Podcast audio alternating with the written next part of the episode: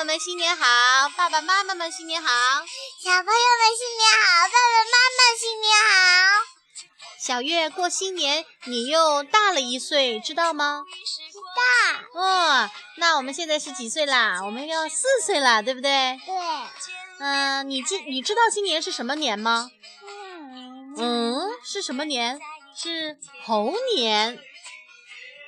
你知道猴年是怎么来的吗？不知道。我们今天来讲猴年的故事，好不好？好。嗯，好，准备好喽，马上开讲。又有红包，明天再相聚诉心愿。诉心愿。过新年庆团圆，正月初一是新年。过新年庆团圆，快快乐乐迎新年。十二生肖猴的来历。传说老虎在开初。就以镇山制兽之威名，当上了兽王。当时山中百兽见了老虎，都立即回避。老虎当然是既得意又感到孤独。猴子那时与老虎是邻居，二人称兄道弟，十分亲热。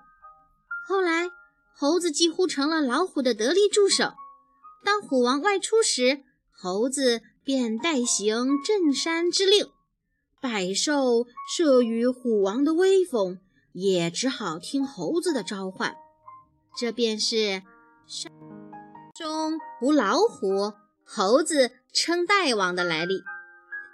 一天，虎王不幸落入了猎人的网中，拼命挣扎也无法脱身。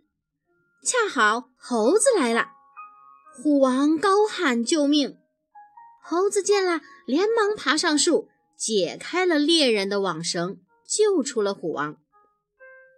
虎王脱险后，虽然嘴上在不住地感谢猴子老弟，心里面却在盘算：哦，我是百兽之王，竟然中了猎人的圈套！哎呀，还得小小猴子搭救，这时张扬出去。岂不灭了我虎王的威风？嗯，不如干掉猴子算了。可是转念一想，如今自己已经是孤家寡人了，再干掉猴子，今后连一个朋友也没有了。如果再有危险，谁来帮助我呢？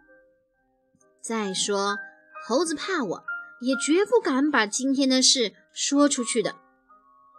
于是，老虎告诉猴子：“今天的救命之恩，今后一定报答。猴子今后有什么为难之事，自己一定全力报答。”猴子当然也对虎王遇险的事闭口不说，来保全虎王的面子。在这以后啊，两人的关系更是非同寻常了。许多年以后。玉帝开始选生肖，身为百兽之王，老虎理所当然的当上了生肖。猴子一见也想当生肖，可是玉帝挑选生肖有条原则，那就是对人类有功。猴子对人类无功可言，自然选不上。于是猴子请虎王给玉帝求情。让他当上生肖。虎王因为欠猴子的情，只好倾尽全力去帮猴子说情。对玉帝讲，猴子聪明机智，为百兽之首，又说自己不在时，猴子也有镇山功劳。于是玉帝下旨，将猴子也列入了生肖之中。猴子当上了生肖。虎王也还了猴子的人情，当然，虎王也还是不高兴。没什么本事的猴子与自己并列为人间生肖，二人从此友情断绝。今天百兽自然也不怕猴子了。当然，山中无老虎，猴子称大王这句实话，今天倒是变成了讥讽的意思。